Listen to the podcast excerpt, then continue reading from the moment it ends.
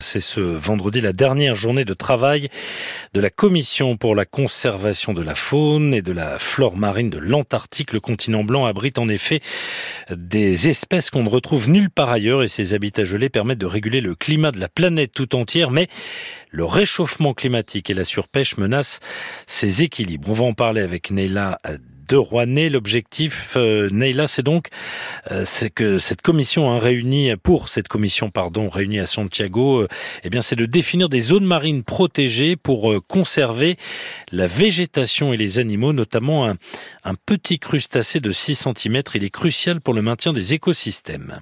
Oui, et ce crustacé, c'est le krill qui habite dans les eaux glaciales de l'Antarctique. Malgré sa petite taille, il est fondamental dans la chaîne alimentaire, comme l'explique Rodolfo Werner. Il est argentin et spécialiste de la faune sauvage de l'extrême sud de la planète. Toutes les espèces qu'il y a dans l'Antarctique, dans les airs, sur Terre ou dans l'eau dépendent du krill, car elles en mangent toutes, ou alors elles s'alimentent d'espèces qui elles-mêmes se nourrissent de krill. La Commission pour la conservation de la faune et la flore marine de l'Antarctique, réunie cette semaine dans la capitale chilienne, souhaite donc créer un réseau d'air marine protégé pour faire face à la surpêche, car en Antarctique, une grande quantité de krill est pêchée notamment par des navires russes. Et justement, on est là depuis plusieurs années, la, la Russie mais aussi la Chine bloquent les avancées pour la création de ces aires marines. Oui, ça fait plus de dix ans hein, que la Commission, composée d'une vingtaine de pays, plus l'Union européenne, essaye d'établir des zones interdites à la pêche dans l'Antarctique, mais ça ne marche pas puisqu'il faut l'accord de chaque pays membre et la Russie et la Chine s'y opposent. Les deux puissances ont en effet des intérêts économiques dans ces eaux. Mais la surpêche, n'est pas le seul danger hein, pour les espèces de, l'Antarctique. Il y a aussi le réchauffement climatique, bien sûr.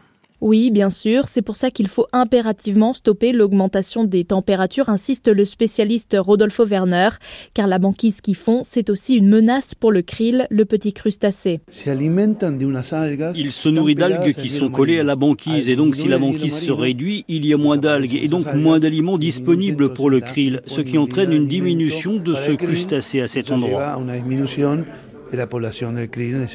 et l'augmentation des températures dans l'Antarctique, la nageuse de l'extrême Barbara Hernandez en a été témoin. La Chilienne a inscrit un record dans le Guinness pour avoir traversé à la nage les eaux glacées du continent blanc. L'eau à 2 degrés dans laquelle j'ai nagé était plus chaude que ce que nous espérions et cela a une relation directe avec tous les écosystèmes de l'océan Antarctique. Cette année, c'est le Chili et l'Argentine qui poussent les discussions pour créer trois zones marines protégées en Antarctique, soit 4 millions de kilomètres carrés. Ça représenterait 1% du total des océans de la planète. Neila Dorwané pour France Info.